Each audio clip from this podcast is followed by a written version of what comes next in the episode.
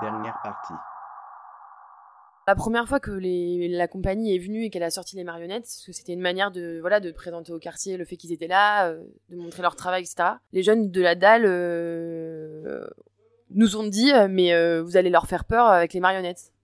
Donc il y avait un espèce de décalage parce que quand on parle aux gens du quartier, justement ça peut être un, une problématique le fait que qu'il y ait des, des, des, jeunes qui, qui soient là qui occupent l'espace parce que euh, parce que ça fait peur parce que euh, en tout cas c'est quelque chose qui peut revenir dans les propos des gens. Et donc du coup là c'était drôle de se rendre compte que eux avaient l'impression que c'était euh, la compagnie qui allait faire fuir les gens alors qu'à la base c'était un projet qui avait été pensé justement pour pour faire du lien etc ils n'ont pas été du tout en, tout cas hostiles au fait que on soit là. On était dans la salle mais pas sur la dalle. La cohabitation s'est bien passée et il y a même une fois on a tourné un clip et où ils étaient là on leur a proposé de, de tourner sur le clip, enfin de prendre, de participer au, clip.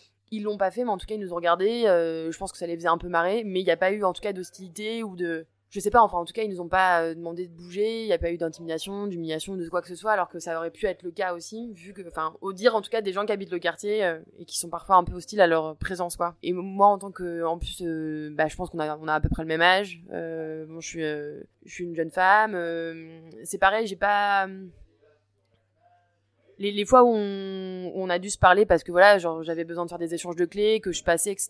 Ils rebondissaient souvent sur le projet parce qu'ils avaient commencé à, m'identifier au projet. Ok, c'est Mambo Jumbo, on a fait des trucs au sol, on met des affiches. Donc je pense que dans leur tête à eux, enfin, ils avaient bien compris ce qui se passait et ce qu'on faisait. Et en plus de ça, euh, en prévision du 11 juillet, on avait été les voir en fait en leur disant bon voilà, on va passer euh, probablement près de la dalle dans ces horaires-là. Du coup, peut-être que vous serez là, peut-être que ça va vous déranger, mais il faut qu'on vous le dise en fait parce que ça aura lieu dans 2-3 jours. Et c'était important en fait qu'il soit au courant. Finalement, on n'a pas fait cet itinéraire-là et on est passé par euh, la rue de Simonier parce que c'est pour des questions euh, pratiques. Mais c'était une manière en fait de les inclure aussi, en tant qu'habitants, euh, que, participants, même lointains en fait. Il y a aucun moment où effectivement ils sont, venus, mais en tout cas il, y avait des fois de la curiosité de leur part, puisque moi par exemple ils m'ont plusieurs fois demandé, mais en fait vous faites quoi? C'est quoi les marionnettes? Puis c'est qui eux? Enfin, je pense que ça les interloquait. Il n'y avait pas la volonté effectivement de participer et en même temps ils y participaient d'une manière enfin de leur enfin leur façon puisqu'ils étaient juste là en fait. Donc euh, c'est une forme de participation aussi que d'assister euh, et d'être présent quoi. Donc au départ c'était effectivement pas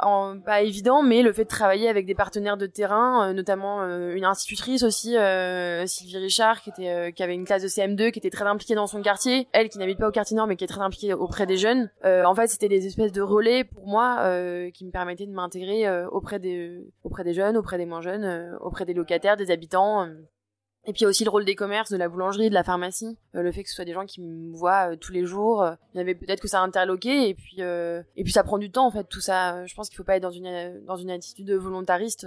on avait le temps et de toute manière peut-être que le projet aurait pas eu de résultat, mais il aurait fallu l'interroger suite à ça en fait. Et, du coup, je pense que le car enfin le projet a aussi permis de de, créer un espace qui n'y avait pas, qui manquait en tout cas. Et c'est aussi ça que les gens nous exprimaient avec l'appartement. C'était un lieu en tout cas de, réunion, mais aussi de passage en fait. Euh, ça pouvait juste encore une fois passer, dire bonjour euh, et puis rencontrer du gens, des voisins, des amis ou venir seul avec ses enfants. Enfin, et c'est ça qui, je pense, euh, manque au quartier. Et en même temps, bah, comme tout espace où des gens habitent, y a, quand on a fait le spectacle en juillet, il y avait effectivement les organisateurs du projet, mais aussi les participants qui notifiaient ça, quoi, le fait que que ça avait permis de, de créer autour d'un événement festif euh, bah, un vrai mélange, quoi. Enfin, un, moment de rencontre, en tout cas, qui ne qui avait euh, finalement pas lieu, en fait, dans le quotidien euh, de, de manière générale au quartier nord.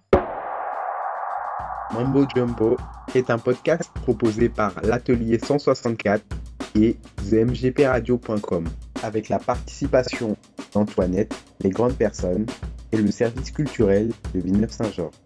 Voix Aboubacar Navi Kamara, montage et habillage sonore Anouar Boukra, graphisme Howard Tech.